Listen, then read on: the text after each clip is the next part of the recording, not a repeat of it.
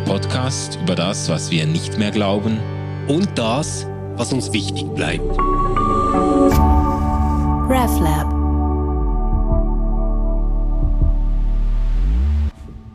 Hey, herzlich willkommen zu Ausgeglaubt, fünfte Staffel, die großen Texte und heute auch wieder ein ganz, ganz, ganz großer. Ja, da mussten wir gar nicht überlegen, ob der es in die Reihe schafft oder Nein, nicht. der war gesetzt zu von Anfang an. Ja, genau. da kommen wir nicht dran vorbei. Es geht eigentlich um die Passionsgeschichte, um die Kreuzigung Jesu. Ja. Und Manu, äh, wir sind ja der transparente Podcast. Ähm, wir haben das ja schon mal versucht aufzunehmen und haben dann gemerkt, dass wir uns in Details der Geschichte verheddern ähm, und es eigentlich eine große spannende Frage gibt, die uns mega umtreibt und der wollen wir jetzt eigentlich diese Folge widmen. So die Frage, warum musste Jesus sterben? Ja, ja. Oh ergibt das Ganze irgendwie einen Sinn? War das wirklich notwendig? Musste das sein? Ähm, oder ist da etwas schiefgelaufen? Ja. Ähm, wie gehen wir um mit dem Tod und dem Sterben von Jesus? Wenn er denn musste, ja. Wenn er denn sterben musste. Das ist ja die Frage auch, äh, ist das notwendig gewesen? Musste das Leben Jesu so enden? Oder könnte man sich auch vorstellen, dass der Jesus irgendwo vor Pilatus dann doch noch Gnade gefunden hat oder die, die Menschenmenge gedacht hat, ah ja, jetzt schießen die Hohepriester aber doch ein bisschen übers Ziel hinaus, lass uns doch dem noch eine Chance geben. Und dann hat er geheiratet und drei tolle Kinder gehabt und ist irgendwann im Alter von 95 lebenssatt an einem Herzinfarkt gestorben, weil er so viele Burger gegessen. Nee, das hätte er ja nicht, also Rindfleisch oder so. Aber, äh, aber äh, wäre das denkbar? Ja.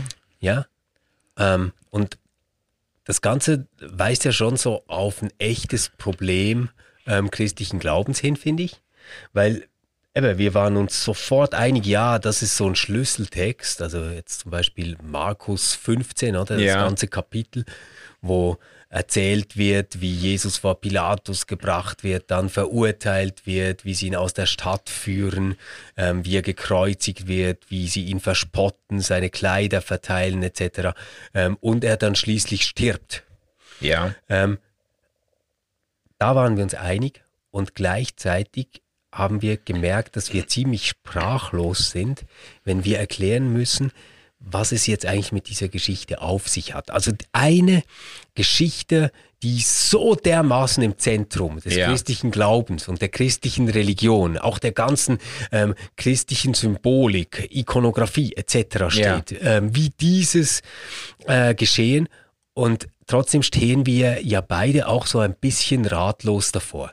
Ja, es ist, äh, das ist schon bemerkenswert, dass eigentlich völlig klar ist, darüber muss man sprechen. Es gibt kein christliches Bekenntnis, wo das nicht im Zentrum stünde, ge, ge, gelitten äh, unter Pontius Pilatus, gestorben am Kreuz. In irgendeiner Form kommt das immer vor. Mhm. Darum dreht sich der ganze christliche Glaube. Aber es ist sehr schwierig, die Frage zu beantworten, warum, also musste das so kommen? Warum musste es so kommen? Und was hat das mit uns eigentlich zu tun? Also es fällt mir auch ehrlich gesagt leichter, ähm, leichter zu sagen, was ich nicht oder nicht mehr glaube, in der Hinsicht, als wirklich auf den Punkt zu bringen, ähm, worin jetzt diese Heilsbedeutung des Kreuzes genau liegt oder wie der, der Mekano dahinter ist, ja, der genau. jetzt dazu führt, dass der Tod eines nazarenischen Wanderpredigers vor 2000 Jahren irgendetwas mit meinem Leben zu tun hat. Ja, voll. Oder, und das, äh, das ist halt dieser Gap. Ähm, wir, wir können sofort, wenn es um die Verkündigung geht, können wir sofort sagen, ja, das war aber echt gut, was er da gesagt hat und ja, so sollten wir auch alle leben und dafür kann man dann Gründe anführen oder man kann dagegen sein etc. Aber es ist irgendwie klar, was man damit macht, oder? Ja. Ähm, aber jetzt mit dieser Geschichte, wo einer bestialisch gefoltert wird und stirbt, ähm, die ja unser Zentrum christlichen Glaubens und Hoffens ausmacht, das ist echt schwierig. Und ich glaube, es war zu jeder Zeit schwierig. Ja. Also wenn man an den Römerbrief denkt, dann ist es das Wort vom Kreuz, ja. ähm, das den Weisen als Torheit erscheint. Ja. Also gerade denen, die mit Verstand unterwegs sind, würden sagen, das ist jetzt wirklich ihr Sinn, was ihr da macht. Ähm, dann ähm, merken wir es schon dadurch, dass wir innerhalb des Neuen Testaments ganz verschiedene Deutungen haben, was dieser Tod ähm, Jesu eigentlich bedeutet, was er bewirkt.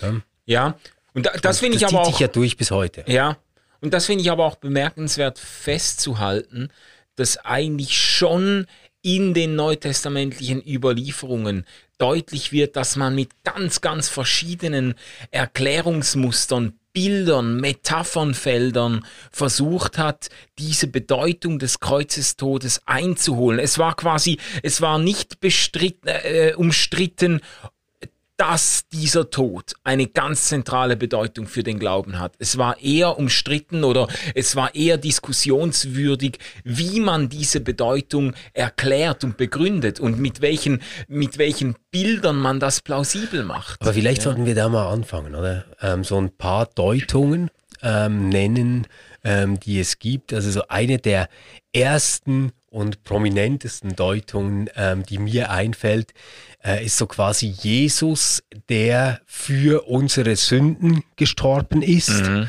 Also quasi der sich für uns geopfert hat, damit nicht wir ähm, quasi unter ein Strafgericht kommen äh, und leiden müssen. Ja, und das hat ja auch gewissen Rückhalt in den in den Texten, man kann das in, an gewissen Jesusworten festmachen, man kann das bei Paulus festmachen, wenn er vom, vom, äh, vom Sühneopfer oder vom äh, Selbstopfer Jesus spricht und so. Das ist dieses Stellvertretungsmotiv, das auch an dieser Stelle dann ganz, ganz stark wird. Und da mhm. gibt es natürlich schon bis heute ganz viele leidenschaftliche Anhänger, die auch jetzt sagen würden, es ist nicht einfach so, dass uns da eine Palette an Erklärungsversuchen vorgelegt wird und dann kann man sich auswählen, ob da eins anspricht und passt oder ob man noch ein paar neue erfinden muss, die in unsere Zeit passen, sondern das sind dann oft schon Leute, die sagen würden, äh, das ist nicht nur ein, ein Bild oder ein Erklärungsmuster, das ist die Erklärung für den Tod Jesu, äh, meistens mit diesem, mit diesem äh, Genugtuungsgedanken oder mit diesem auch Gedanken der, der, des stellvertretenden Strafleidens. Also Gott, äh, Gott hat seinen Zorn über die Schuld des Menschen an seinem Sohn Jesus ausgelassen und ihn äh, äh, sterben lassen, damit er selbst frei wird, den Menschen uns zu vergeben. Das, äh, das ja, ist, und das, ja. das ist mir wirklich ganz, ganz wichtig, dass ähm, diese Interpretation, so wie du sie jetzt genannt hast, äh, wird immer wieder mit Anselm in Verbindung gebracht, hat mhm. aber wirklich mit Anselm von Canterbury nichts zu tun. Das hätte der so nie gesagt, oder? Ja. Also bei Anselm war nie die Idee, es gibt irgendwie diesen bösen, rachsüchtigen Gott und der brauchte jetzt ein Menschenopfer und dann hat er sich den Jesus geschnappt, weil der noch am wenigsten äh, böse war und hat den geopfert und äh, hat dann erstmal seinen Blutdurst gestillt gehabt oder sowas. Ähm, das wäre Anselm ganz, ganz weit weg. Bei Anselm war es wirklich die Idee, dass der Mensch in der Bredouille steht, dass er eigentlich mit Gott versöhnt sein möchte und ihm gefallen möchte, aber weil es einen riesigen Unterschied gibt zwischen Gott und Mensch, von sich her nichts tun kann, was ähm, jetzt diesen Unterschied zwischen ihm und Gott überwinden könnte. Ja. Und deswegen kehrt sich der Weg um und Gott wird einer dieser Menschen, Mhm. und leistet quasi dann, ähm, also nimmt das auf sich, was er tun muss, um diese Beziehung zu kitten. Ja. Also das, das ist ein sehr stark anderer Gedanke, weil ja Gott selbst sich dort opfert in diesem Gedanken, oder? Ja. Das ist wirklich was ganz anderes als Gott ist irgendwie der böse Moloch, dem man jetzt Menschen opfern muss. Ja, ja. Und ich glaube, diesen Gedanken, also dass Gott ein Menschenopfer braucht, mhm.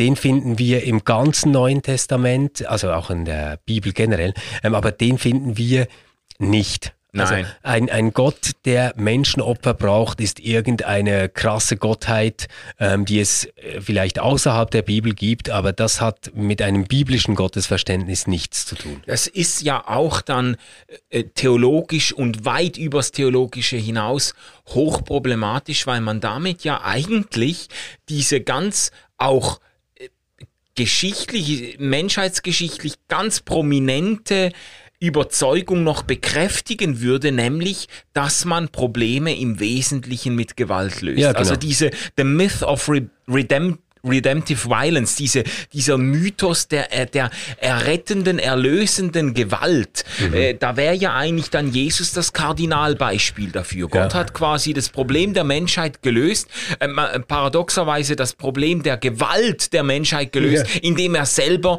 noch mehr Gewalt ausgeübt hat. Ja, Ja, genau. Also das ist die Art und Weise, wie heute Kriege geführt werden. Man versucht, äh, man versucht ähm, äh, Gewalt zu überwinden, indem man noch härtere Gewalt ausführt. Also das irgendwie, das, ich finde, das ist schon intuitiv irgendwie einsichtig. Also so kann man sich das nicht zurechtlegen. Genau, Also, genau. Und trotzdem gibt es ja aber auch ähm, jetzt eben anders formatiert äh, biblische Ideen, dass Jesus tatsächlich ein Opfer ist, das gebracht wird. Also wenn wir an den Hebräerbrief denken, dort ist Jesus ja zugleich in der Rolle des Hohepriesters und ähm, des Opfers, Ja. das der Hohepriester bringt. Ähm, das ist sicher ein, ein Bild, das vorkommt. Wie, wie stehst du dazu? Ja, also ich würde ich würd die Rede vom Opfer Jesu, würde ich jetzt nicht grundsätzlich ablehnen. Eben einerseits, weil, weil sie in der Bibel schon äh, prominent vorkommt und weil ich auch glaube, es hängt davon ab, wie man sich diese, dieses Opfer und die, die, äh, die Notwendigkeit eines solchen Opfers, wie man sich das denkt, wenn man das jetzt einpasst in eine solche Vorstellung, wie du sie vorhin gezeichnet hast, dann finde ich das natürlich hochproblematisch. Aber man kann ja doch sagen, äh, das hat ja, also weit über das Christentum hinaus, hat das doch eine gewisse Stimmigkeit oder eine ähm, auch ganz, ganz viele Beispiele gefunden, dass Menschen sich für andere hingeben. Ja, und wenn man das jetzt in dem Opferbegriff fassen will, dann würde ich das nicht grundsätzlich jetzt äh, ablehnen. Äh, das ist, äh, ich meine, Du, kann, du kannst da, du kannst auch in die Popkultur gehen, in die, in, in alle möglichen berühmten, bekannten äh, Geschichten. Herr der Ringe, Frodo äh, opfert sich selbst, ist bereit, sein Leben zu riskieren. Äh, Ist Gollum- natürlich auch sehr christlich geprägt, oder? ja, ja, natürlich, klar, klar. Das kannst du bei Narnia und so ist es natürlich noch fast plakativer dann durchgeführt, aber auch weit über irgendwie christlich ähm, äh, affine Autoren hinaus. Du findest das bei in Marvel äh, Universe Geschichten, in, in diesen ganzen Superheldenfilmen, äh, ganz viele Abenteuer und Also wir finden es zum Heldenfilme. Beispiel auch schon in der griechischen Antike, oder? Ja, ja. Idee ähm, vom Prometheus, also dieser äh, Gott, der sich für die Menschen opfert und der dann da auch furchtbar leiden muss, etc. Das ähm, gibt's ja da alles auch. Aber Manu, ich glaube schon, man muss da nochmal unterscheiden jetzt zwischen dem Opfer, das ähm, gebracht wird, also quasi jetzt wie ein Lamm, das geschlachtet wird, Ja. und einem Menschen, der sich aufopfert. Und ich glaube jetzt diese erste Idee, das Opfer, das gebracht wird ähm, und dass Jesus ist in Person, Personalunion mit dem Hohepriester, der dieses Opfer bringt. Ja. Ich glaube, das hat schon eine ganz, ganz spezielle historische ähm, Verortung auch. Nämlich, dass der Tempel zerstört ist und nicht mehr geopfert werden kann. Und jetzt ähm, kommen äh, die jüdischen Denker, die Christus-Nachfolger sind, auf die Idee zu sagen, ja, das ist für uns nicht schlimm, dass das mit dem Opfer nicht mehr geht, weil unser Herr ist der hohe Priester, der sich selbst als endgültiges Opfer gebracht hat. Also deswegen ähm, würde ich auch sagen, das hat so schon einen speziellen historischen Kontext, wo man sagen könnte, ja gut, das passiert jetzt wirklich in einer Zeit, diese Deutung, wo diese Tempelopfer halt nicht mehr gingen und das Christentum versucht, seine Antwort darauf zu geben in diesem Kontext. Und Ja. entwickelt da die Idee des Hohepriesters und Opfers in Personalunion. Ja, Aber es wird auf jeden Fall werden äh, jüdisch-alttestamentliche Vorstellungen aufgegriffen und variiert, um zu erklären, wie der Tod Jesu als ein Opfertod so ein bisschen eben nach dem Vorbild der Alttest des alttestamentlichen Opferkultes verstanden werden kann. Und da gibt's ja auch, also ich bin da kein Experte, aber da gibt's ja einschlägige Studien zu, dass man das jetzt nicht unbedingt so verstehen muss oder wahrscheinlich auch nicht so verstehen sollte, dass jetzt nach alttestamentlichem Brauch ähm, da hat man ja Tieren dann die Hand aufgelegt und quasi die, die, die Schuld des Volkes bekannt. Und man muss das jetzt nicht, äh, nicht zwingendermaßen so verstehen, dass jetzt dieses Tier einfach, ähm, äh, wie soll ich sagen, dass dieses Tier jetzt äh, stirbt und das Blut dann Gottes Zorn besänftigt, also dass Gott das nötig hatte, dass jetzt da Schafe und Ziegen und weiß ich was geschlachtet werden en masse, sondern dass schon in diesem äh, Vorgang des alttestamentlichen Opfers eigentlich eine ganz, eine ganz tiefe Wahrheit für den betroffenen Menschen auch drin war, nämlich, dass er im Bekennen seiner Schuld auch bekennt, dass er handlungsfähig, handlungsmächtig ist und dass seine Verhalten, sein Handeln negative Konsequenzen zeitigt. Und das wird ihm vor Augen geführt, indem er dieses, dieses, diesem Tier die Hand auflegt und die Schuld bekennt und dann quasi das das Tier, das Schicksal des Tieres ihm vor Augen führt, welche auch zerstörerischen, lebensfeindlichen Konsequenzen das eigene Verhalten haben kann. Also das ja, wäre das, wär jetzt so eine sehr ähm, pädagogische äh, Relecture des Ganzen, die ich ziemlich plausibel finde. Äh, die ich aber nicht mit der Kreuzigung zusammenbringe. Mhm. Also ich möchte jetzt zum Beispiel nicht ähm, auf das Kreuz schauen und sagen, ah, da sehe ich jetzt nochmal verdichtet, was lebensfeindliches alles passiert. Sondern für, für mich wäre ähm, ganz, ganz wichtig, hier den Opferbegriff ähm, zu unterscheiden. Ähm, auf, auf Deutsch sagen wir zu allem möglichen Opfer. Also Opfer kann eine Spende sein, die du ja. gibst, also eine Gabe. Ja. Ähm, Opfer kann, kann auch jemand sein, ähm, der, eben, wie du gesagt hast, sich aufopfert, also der, der bringt ein Opfer quasi so, ja. oder? Ja. Ähm, aber Opfer kann auch, kann auch jemand sein, der ähm, übel benachteiligt ist mhm. in einer Situation, dem etwas Schreckliches äh, widerfährt. Ja. Und, und letztendlich kann dann eben Opfer auch dieses Ding im rituellen äh, Charakter, ja. also ja, Setting sein. So, und ähm, ich glaube, was unbestritten ist, ist, dass Jesus ein Opfer ist im Sinne eines Victims, also ähm, ja. einem, dem wirklich etwas Ungeheuerliches passiert, das er nicht verdient hat. Ja, ja. So, ich glaube, das ist ja mal die Grundlage, die teilen alle. Genau, also ja. da wurde Jesus wurde eigentlich so. Opfer eben von von Falschaussagen, genau. von Verleumdung, ja. von ähm, Eifersucht, Opfer eines römischen Systems, das jeden potenziellen Aufrührer sofort mundtot machen wollte. Mhm. Äh, in dem Sinne wurde er Opfer auch von, von ganz verschiedenen Systemen, an denen, in denen er aufgerieben wurde. Genau. Und, ja. und jetzt passiert es ja nicht so, dass die Leute, die damals dabei sind und erleben, wie der jetzt geopfert wird quasi mhm. für, für diesen ganzen Mist, äh, dann sagen, ah, das ist deswegen, deswegen äh, musste das passieren, sondern zunächst mal ist das für sie einfach das Ende ähm, dieser ganzen Gefolgschaft äh, ja. von Jesus. Und es ist so wie klar, ähm, ja, okay, ähm, der ist ein Opfer, aber der ist jetzt auch gescheitert.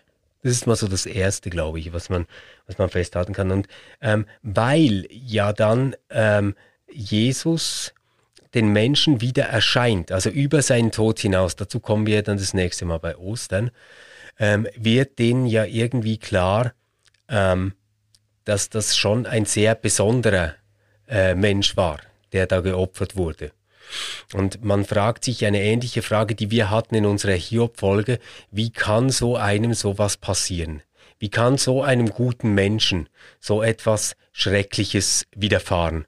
Ja. Und ich glaube, die ähm, Ideen, die dann kommen mit Notwendigkeiten, die probieren ja eigentlich ähm, diesen Tod und das Leiden Jesu in einen größeren Zusammenhang zu stellen, in dem das Sinn ergibt. Ja, wir probieren zu zeigen, dass es irgendwie, irgendwie musste es so kommen, damit etwas Gutes daraus erwächst genau. oder so. Und ja? ein bisschen, bisschen passiert es ja schon beim Markus-Evangelium, oder? Ja. Ähm, also, das ist ja ganz verrückt. Also, die ganzen Schriftgelehrten und so, die tausend Zeichen bekommen, warum das jetzt der Messias sein könnte. Ja. Und Markus erwähnt die ja alle immer wieder und erklärt sie, warum ist jetzt, ja, ähm, die kapieren überhaupt nicht, ähm, wer da geopfert wird. Mhm. Ähm, aber der Hauptmann, der von allem keine Ahnung hat und nur Jesus ins Angesicht schaut, als er stirbt, sagt wahrlich, dies war Gottes Sohn.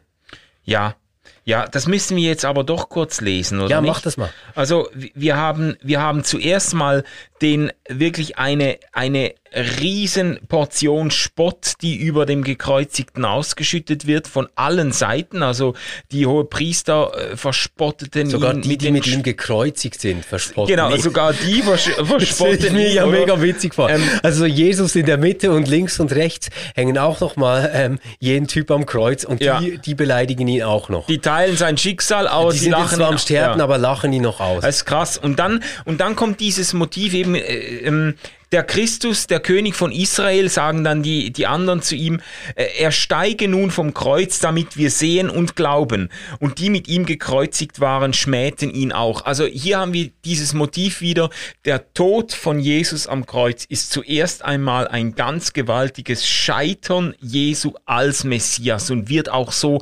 wahrgenommen. Und auch die letzte Gelegenheit Jesu, sich noch als Messias zu etablieren, indem er vom Kreuz äh, vom Kreuz steigt und die Römer niederwirft oder so, auch diese Gelegenheit verstreicht. Und, und, und dann wird wie klar, ja, äh, der kann es nicht sein. Auf der Seite der Story. Ja. Während beim Römer was ganz anderes passiert, oder? Das ist, das ist ja verrückt eigentlich. Ja. Ähm, eben er, Jesus ähm, stirbt dann mit den Worten, mein Gott, mein Gott, warum hast du mich verlassen? Ähm, Jesus schrie dann laut und verschied. Und dann heißt es, der Vorhang im Tempel zerriss in zwei Stücke von oben an bis unten. Äh, das kriegen natürlich die Leute ums Kreuz nicht mit. Aber dann heißt es, der Hauptmann aber, der dabei stand, ihm gegenüber und sah, dass er so verschied, ja. sprach, wahrlich, dieser Mensch ist Gottes Sohn gewesen. Es hat mich immer berührt. Diese ja. Szene hat mich immer sehr bewegt, ähm, äh, weil es auch vielleicht so highly unlikely ist, so völlig unerwartet. All die, die es hätten checken können, die checken es nicht. Und ausgerechnet der Hauptmann bei Matthäus heißt es, glaube ich, das war eben derjenige, der mit der Kreuzigung Jesu beauftragt war. Der hatte die in der Job Description, bring diesen Menschen ans Kreuz und hat das beaufsichtigt, damit das alles nach allen Regeln der Kunst abläuft. Und der, der sieht Jesus sterben und liest an seinem Tod ab, das war tatsächlich Gottes Sohn. Genau. Und das Ganze ähm, ist ja eigentlich total parallel zum Vorhang im Tempel, der reißt. Ja. Oder im Tempel haben wir diesen Vorhang, der, ich sage jetzt mal so, diesen allgemein zugänglichen Raum ja. vom Allerheiligen äh, äh, trennt. Ja. Vom Allerheiligsten, wo man nicht einfach reinlatschen kann. Ja. Ähm, was eigentlich die meiste Zeit verschlossen ist. Mhm. Und wenn jetzt dieser Vorhang reißt, dann ist es ja auf einer symbolischen Ebene ähm, eigentlich die Bekanntgabe, dass es keine Differenz mehr gibt zwischen Profanem, also zwischen dem Vorraum mhm. und dem Heiligen. Ja. Dort, wo Gott selbst, die Bundeslade quasi ja. äh, steht, oder? Und genau dasselbe passiert nachher mit dem Hauptmann. Also eben nicht die Schriftgelehrten, die die ähm, Religion verwalten, nicht die Hohepriester, die die Religion verwalten, ja. sondern dieser fremde Römer, der kapiert, was da eigentlich gespielt wird. Ja.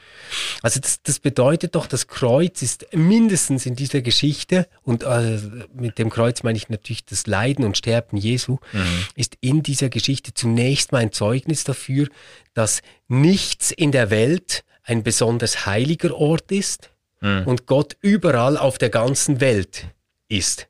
Ja. Also dass es nicht Orte Gottes gibt, sondern dass das Gottes Welt ist, dass er überall ist. Ja. Und das wird in diesen zwei Bildern gebracht. Das ist auch die Weisheit übrigens ähm, ähm, im Apostolikum, äh, dann zu sagen, also er hat gelitten unter Pontius Pilatus, ist gestorben, wurde begraben, ist ähm, hinabgestiegen in die Hölle. Ja. So, und da kann man sich immer fragen, ist das so ein mythologischer, blöder Überrest, dieses hinabgestiegen in die Hölle? Ja. Nein, das ist genau dasselbe nochmal mit dem Vorhang und dem Hauptmann. Ah, ja. Es gibt keinen gottlosen Ort in der ganzen Welt. Ja. Also mit dem Kreuz wird dieser Jesus, der ein kleiner Anführer war von einer kleinen Schar, Mhm. ziemlich bedeutungslos, wird er plötzlich zu einem globalen Phänomen und durch ihn durchmischt sich alles, das Heilige und das Profane, das Jüdische und das Weltliche und Heidnische, ähm, das Göttliche und das Menschliche. Ja. Und das ist eigentlich für, für mich das Symbol ähm, des, des Das Kreuzes. ist, sehr, das ist sehr geil, sehr geil. Also ist auch, man könnte auch eine Parallele zu Psalm 139, wo es dann heißt, und wenn ich hinabstiege in die tiefsten Tiefen der Hölle oder des Sheols, des Totenreichs, dann wärst du doch da. Ja, Äh, Jesus war tatsächlich da. Also nach dem, nach dem Bekenntnis äh, hat er eben den ganzen Bereich der Wirklichkeit quasi umfasst oder durchschritten. Ja, das ist faszinierend. Wa- Was, was mich auch packt an der Geschichte mit dem, mit dem Hauptmann, ist eben genau dieser Punkt, dass dieser Mythos der erlösenden Gewalt eben gerade auf den Kopf gestellt wird, weil der Hauptmann, der steht ja für dieses römische System, der steht ja für diese Weltherrschaft, der steht für ein Reich, das sich mit Mitteln militärischer Gewalt und oft mit unglaublicher Grausamkeit die Macht dieser Welt an sich gerissen hat. Und jetzt ausgerechnet ein Vertreter dieses Systems wird jetzt von innen heraus überzeugt, transformiert. Von innen heraus kommt er zur Überzeugung, nicht im Angesicht einer noch überragenderen Genau. Macht, sondern im Angesicht eines machtlosen Gottessohnes Ja, kommt er zur Überzeugung, das war der Sohn Gottes. Also da, das, da wird doch ein Stück weit die ganze Machtlogik dieser Welt wird auf den Kopf gestellt. Ja. Also im, im, im Moment der größten Schwäche Gottes ähm, transformiert er das Leben eines römischen Machthabers. Ja, ganz genau, ganz genau. Und, und ich glaube, das ist so das, ähm, was, am, was am Kreuz so wichtig ist. Ich glaube, das Wichtige am Kreuz ist, dass dort quasi gegen jeden Augenschein das wirklich Große passiert. Ja, Also es ist, als ob Gott zunächst äh, mit der Inkarnation in die Welt kommt und in sie eingeht, also mit der Geburt Ja. Jesu, wenn Ja. man so will.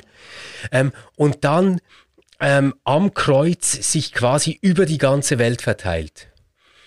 Und, und deswegen, oder, kann der Hauptmann gegen den Augenschein dessen, was er sieht, ja, es ist ja nicht so. Und weil der Hauptmann sieht, wie Jesus leidet, er greift ihm Mitleid und der Dieter, das, das heißt alles nicht. ja, Sondern als er das sieht, macht Bam. ja, Dort würde ich jetzt immer noch nicht sagen, dass das irgendwie ein Grund ist, warum Jesus sterben musste im Sinne einer Notwendigkeit, sondern ich würde wie sagen, es gibt ähm, die eine Erzählebene, ähm, die ist very, very fact, ähm, dass Jesus stirbt. Und zwar stirbt ähm, durch eine Justiz, die wir heute nicht mehr gutheißen würden, Ja. dass da Maßstäbe angelegt werden, die wir nicht okay finden und er stirbt einen grausamen Foltertod, etwas, was wir nicht richtig finden können. Ja. Jetzt darf man Gott, glaube ich, nicht ähm, quasi zum Regisseur dieser Geschichte machen, in Ja. dem Sinne, dass er sagt, so, ich habe mal einen guten Heilsplan für die Welt. Mhm. Das wird jetzt ein bisschen wehtun, Jesus, aber das hältst du schon durch. Ähm, ich weck dich dann wieder auf. Ähm, das das, das wäre völlig absurd, wenn man sich das so denkt. ja, Das, was doch passiert ist, dass Gott die Gegebenheiten der Welt nimmt. Also er nimmt das, was wir Menschen tun, was in der Welt passiert, wenn das Göttliche auf die Welt trifft. Es gibt ja wieder allergische Reaktion. Und, und Ja. zack, braucht es einer, ein, einer muss jetzt geopfert werden. Aber, aber für die Welt, also die Welt will den opfern, nicht Ja, ja. Gott. Das, das ist doch ganz entscheidend. Ja. Und Gott macht jetzt aus diesem Opfer, das die Welt ähm, bringt, also dieses Opfer, das ähm, die Welt bringen muss, weil sie nicht äh, quasi mit dem Göttlichen in ihren Reihen klarkommen ja, kann. ja, genau. Ja, mit diesem Opfer macht er etwas, was den ganzen Menschen den Zugang zum Göttlichen nochmal vereinfacht, indem er der Gott aller Menschen wird in der ganzen Welt, der nicht mehr ein Heiligtum hat, sondern seine Heiligkeit über der ganzen Welt liegt, so dass sogar der Römer ihn erkennen Ja, kann. genau, ja. Also, und auf diesen Linien, also das macht schon Sinn, für mich, aber auf diesen Linien könnte man dann schon auch von einer Notwendigkeit oder von einer Unausweichlichkeit, nicht unbedingt des Kreuzes, aber äh, einer Unausweichlichkeit des Todes Jesus sprechen. Einfach, also ich, stelle ich stell mir das immer so vor, äh, Gott kommt als der, der Heilige und der vor allem als der, als der hingebungsvoll liebende unter die Menschen und in einer Menschheit, in der, in der ähm, kaputte Systeme, lebensfeindliche, zerstörerische, menschenfeindliche Systeme sich austoben, wird der, wird der Gottessohn mit einer gewissen Notwendigkeit zerrieben. Ja, also Notwendigkeit im Sinne von, weil das so blöd ist, ähm, geht jetzt alles schief, oder? Das ja, meinen Sie mit ja, also nicht, ich meine jetzt nicht eine Notwendigkeit, die man dann am, an einem Plan Gottes jetzt Genau, festmacht genau. und sagt, wie du, wie du sagst, Gott hat das alles so geplant und herbeigeführt, aber eine Notwendigkeit, dass man, dass man sagen kann, wenn, wenn äh, Gott unter, unter eine solche zerbrochene Menschheit tritt, dann, äh, dann, äh, dann, äh, ähm, dann reibt sich die Menschheit an diesem äh, Gottessohn auf und dann führt das Ja. zu einem tragischen Ende. Aber ich Aber, aber weißt ich finde aber das Ende bleibt dann eben nicht tragisch und zwar schon am Kreuz nicht. Das, das Ja. finde ich echt wichtig, weil ähm, es stimmt, oder? Es, es ist ein bösartiger Foltermord, der da geschieht. Das stimmt. Aber ähm, Gott schafft es auch aus diesem Bösen etwas Gutes zu machen. Und zwar indem er quasi wie sagt, okay, ähm, ihr foltert mich, ihr verspottet mich und ihr bringt mich um. Das, was, äh, das, was mein Plan ist für die Welt, darüber lacht ihr. Und jetzt reagiert er aber nicht irgendwie verschnupft und lässt es Blitze regnen oder irgend sowas. Hm? Sondern er sagt, okay, wenn das so ist, dann gebe ich mich ganz hin.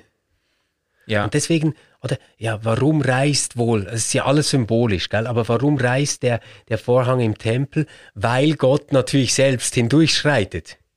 ja, Der, der geht jetzt raus aus dem Tempel in die Welt. der verlässt sein? Heiligtum. Und, und, ja. und das, das Happy End am Kreuz selbst und, und nicht erst mit Ostern oder Mhm. so, sondern am Kreuz selbst ist, dass Gott nicht kleingeistig, nicht empfindlich, nicht verletzt auf Mhm. diese ungeheure Verletzung reagiert, sondern mit Hingabe. Ja, ja. Und da ist aber, finde ich, also diese Erzählung ist dann schon auch anschlussfähig an unsere Zeit oder an Intuitionen unserer Zeit. Und diese Art der Hingabe, der Selbsthingabe, ähm, äh, kann man auch verständlich machen, finde ich, in unserer Zeit jetzt. ja, Also, es ist also von ich ich habe mir das ja nicht irgendwie jetzt in unserer Zeit ausgedacht, sondern das ist schon das, was ich sagen würde, was ich bei Paulus äh, gelernt habe. Ja, ja, oder? absolut. Aber weißt du, wir sind ja, wir sind ja eingestiegen mit dieser Fülle an Bildern und Metaphern, die aufgezogen wird, Ja. um den Kreuzestod Jesu zu zu erklären. Äh, man könnte das weiter ausführen. Es gibt Bilder der Erlösung. Jesus sagt selbst nach äh, Markus, ich bin gekommen, um mein Leben zu geben als Lösegeld für viele. Wahrscheinlich spielt das auf Sklavenmarkt an, auf die Situation, dass jemand freigekauft wird durch Bezahlung eines Preises. Das sind immer, die Bilder haben immer eine Erschließungskraft. Sie haben aber auch immer Grenzen, weil du dann zum Genau. Beispiel erklären musst, ja, wem bezahlt dann Gott den Preis. genau. Also äh, man hat dann äh, eine Zeit lang äh, Ja, du- du gesagt, er völlig recht. bezahlt den Teufel oder so, aber das ist auch schwierig. Ja, und, und solange man das Ganze auf so einer Motivebene hält Ja. und weiß, wir haben ganz verschiedene Motive, mit denen wir etwas, was wir eigentlich gar nicht fassen können, Mhm. irgendwie umschreiben, finde ich das gut. Ja. Dann, dann kann sogar aus jemandem, der sich aufopfert für seine Freunde und die Welt etc. oder für das, woran er glaubt, kann dann auch mal ein Opfer werden, wenn das ein Motiv ist. Damit hätte ich nicht Mühe. Ja. Mühe habe ich damit, wenn man quasi ähm, bei einem Bild rauskommt, wo man sagt, äh, es gibt eine Beziehungsstörung zwischen Gott und Mensch, ähm, Gott musste die beheben, deswegen musste Jesus sterben. Das, das wäre mein, mein Mega-Problem.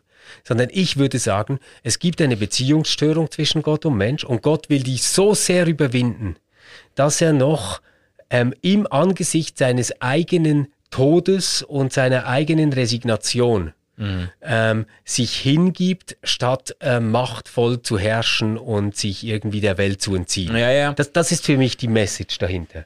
Aber würdest du denn die Geschichte des Gebetes Jesu in Golgatha, weil da bin ich immer wieder drüber gestolpert, wenn Ja. ich, wenn ich, äh, wenn ich äh, auch selber für mich festhalten wollte, dass dass es nicht Gottes Wille in einem planvollen Sinne war, dass Jesus über die Passion am Kreuz zu Tode kommt, so quasi, dass man da nicht Gottes äh, Handschrift und Orchestrieren dahinter sieht. Das war mir immer schon sehr unsympathisch oder zunehmend habe ich auch damit gerungen, weil ich gedacht habe, ich meine, das spiegelt ja zurück auf unser Bild von Gott. Was ist das denn für ein Gott, der den Ton se Tod seines Sohnes äh, so plant und so braucht, um vergeben zu können? Das hat mir, mir zunehmend Magenschmerzen bereitet.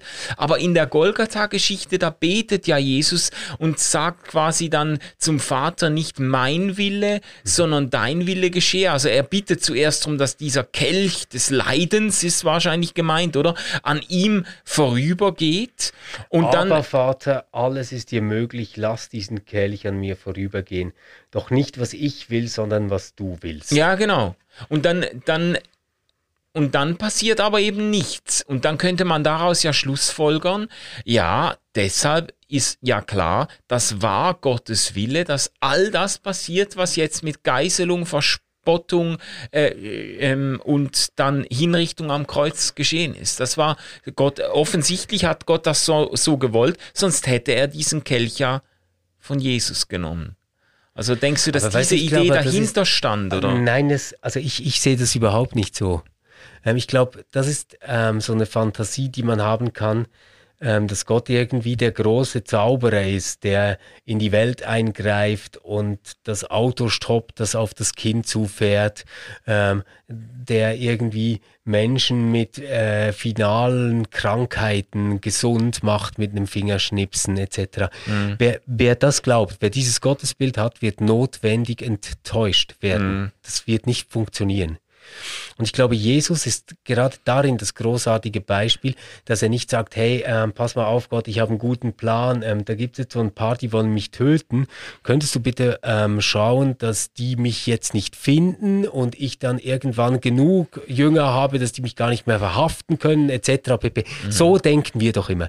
Wir schmieden immer einen Plan. Und Jesus ist da und der hat einfach Angst. Der Ja. weiß ja jetzt gar nicht, was auf ihn zukommt. Panik. Der hat einfach Angst. Ja. Und er sagt, hey, lass den Kelch an mir vorübergehen. Und findet dann trotzdem wieder in die Hingabe, also aus dieser Angst findet er trotzdem schon wieder in die Hingabe und sagt, aber nicht wie ich will, sondern wie du. Und dieses wie du kann sich meiner Meinung nach doch nicht auf die auf diesen schrecklichen Prozess, auf die Geiselung, ähm, auf die Kreuzigung und auf dieses Sterben beziehen, sondern dieses wie du willst zeigt sich doch dann in der Auferweckung. Also, dass, dass wir heute überhaupt äh, von dieser Geschichte sprechen, dass wir überhaupt über Jesus ähm, Christus sprechen und davon reden, das hat ja nicht einfach damit zu tun, dass der dann gekreuzigt worden ist, sondern es hat ganz, ganz viel damit zu tun, dass andere nachher gesagt haben, ich habe den Herrn gesehen. Ja. Ja. Und also äh, quasi für mich bezieht sich das, was Gott will. Das sagt er uns nicht, indem ein Mensch geschlachtet und an ein Kreuz geschlagen wird, sondern was Gott will, sagt er uns an Ostern.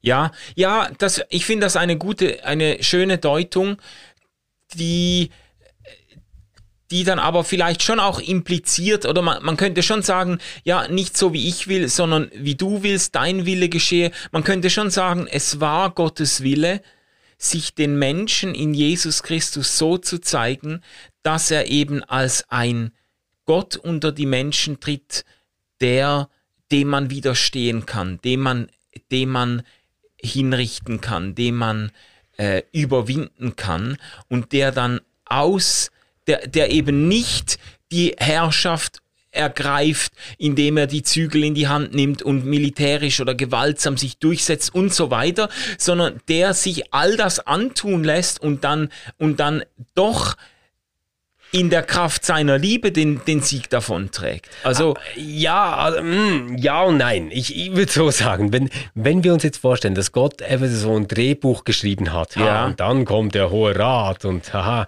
und die bringen mich dann zu Pilatus, weißt du so. Ja. Ähm, nein, das glaube ich nicht sondern ich glaube einfach, dass ähm, Jesus in eine Extremsituation gerät mhm. und sich in dieser Extremsituation noch einmal ganz viel von seinem Charakter, seinem Wesen und dessen, was Gottes Liebe für die Menschen ist, zeigt. Ja, ja. Aber es ist nicht so, dass Gott das quasi arrangieren muss, um jetzt da den Helden zu spielen, mhm. auch wenn er ein anderer Held ist, als man ihn erwartet hätte, sondern er wird uns einfach noch intensiver quasi vorgestellt, weil er es unter ganz, ganz schwierigen Bedingungen macht. Ja, ja, genau. Genau, und es also, wird quasi ja. dann äh, ein, ein zugespitzter Erweis der Hingabe und Liebe Gottes, weil Jesus wirklich bereit ist, auch diese, das ist ja schon eine Betonung in den Kreuzigungsgeschichten, dass Jesus bereit ist, seine Menschenliebe zu bewahren bis zum letzten Atemzug, dass er ja. noch denen vergibt, die ihn kreuzigen. Das war ja den, den Evangelisten schon wichtig zu sagen, dass bis in diese tiefste Dunkelheit und in diese tiefste Grausamkeit hinein Jesus an seiner Liebe zu den Menschen festgehalten ja. hat. Ja. Was machst du eigentlich mit dem Satz, mein Gott, mein Gott, warum hast du mich verlassen? Oh, jetzt willst du da noch im, im, in den letzten Minuten so ein riesiges Fass auftun. Ähm, es, es, gibt ja, es gibt ja die Deutung, dass Jesus sich nur verlassen fühlte und Gott in Wahrheit doch bei ihm war. Äh, es gibt auch die Deutung, dass er einen Psalm, Psalm äh, 21 äh, zitiert hat. Ähm, Psalm 22. Äh, 22, 22, ja, sorry. Psalm 22 zitiert hat, der mit diesem, äh, der diesen Satz enthält. Äh, der aber dann auch Anlass zur Hoffnung wiedergibt, also dass quasi Jesus äh, den ganzen Psalm gelesen oder zitiert hat und, und am Kreuz schon die Hoffnung auf Gottes Zuwendung wiederfand. Ja, ich neige dazu, dass schon, hm, das ist jetzt schwierig, weil theologisch gibt es ja auch die These, dass Gott ihn wirklich verlassen hat, äh, weil er äh, mit, äh, mit der Sünde, die Jesus auf sich lastete, nahm, keine Gemeinschaft haben konnte. Das ist dann wieder okay. sehr schwierig. Ja, ja, nee, also da, damit, damit hätte ich jetzt echt Mühe. Ja. Für, für mich ist tatsächlich äh, diese zweite Variante mit dem Psalm, mhm. das scheint mir am logischsten zu sein, weil ich glaube, das war auch so eine gängige Praxis, dass man einen Psalm ähm, nennt, indem man ihn anzitiert. Mhm. Ähm, und eben dieser Psalm, wo es heißt, mein Gott, mein Gott, warum hast du mich verlassen? Ich schreie, aber meine Hilfe ist fern. Ähm, der kommt, äh, da, darin kommt eine Stelle vor, die ich finde, die, die passt mega gut zu dieser mhm. Situation am Kreuz. Mhm. Ähm, die will ich ganz kurz lesen. Da heißt es, ähm, ich bin ausgeschüttet wie Wasser. Alle meine Gebeine haben sich zertrennt. Mein Herz ist in meinem Leibe wie zerschmolzenes Wachs. Das kann ich mir so gut vorstellen, wenn jemand da hängt, die ganzen Glieder sind ausgekugelt, ja. alles tut weh, kann sich nicht mal hinlegen oder ja, ähm, das ist eine mega Beschreibung. Meine Kräfte sind vertrocknet wie eine Scherbe und meine Zunge klebt mir am Gaumen und du legst mich in des Todes Staub. Hm. Also finde ich, ist halt eine, eine mega Beschreibung. Dann etwas später kommt, sie teilen meine Kleider unter sich und werfen das los um mein Gewand, oder? Ja. Also das sind, das, das sind die Bezüge, die dann die, hergestellt die, die werden. Die Bezüge, ja. die da hergestellt werden zu diesem Psalm, finde ich halt schon augenfällig. Ähm, und, und ich glaube aber, dass er damit eigentlich dann schon auch auf diesen Schluss abzielt, ähm, der, der da kommt äh, im Psalm ähm, äh, der, der heißt, ähm, die Elenden sollen essen, dass sie satt werden, und die sich nach dem Herrn fragen, werden ihn preisen. Euer Herz soll ewiglich leben. Es werden gedenken und sich zum Herrn bekehren, aller Welt enden und vor ihm anbeten, alle Geschlechter der Völker. Also diese Ausweitung. Mhm. Oder auf die ganze Welt. Also der ja. Vorhang, der getrennt wird, kommt nämlich auch wieder in diesem Psalm vor. Ja. Ähm, Ihn allein werden anbeten alle Großen auf Erden. Ja, logisch, der Hauptmann muss dann sagen, ah, das ist wahrlich mhm. Gottes Sohn, oder? Vor ihm werden die Knie beugen alle, die zum Staub hinabfuhren und ihr Leben nicht konnten erhalten. Das ist ja dann quasi der Besuch äh, im Reich des Todes. Ja. Ähm, er wird Nachkommen haben, die ihm dienen. Jetzt kommen wir schon zu der Jüngerschaft, oder? Ähm, vom Herrn wird man verkündigen, Kind und Kindeskind. Sie werden kommen und seine Gerechtigkeit predigen dem Volk, das geboren wird, denn er hat's getan.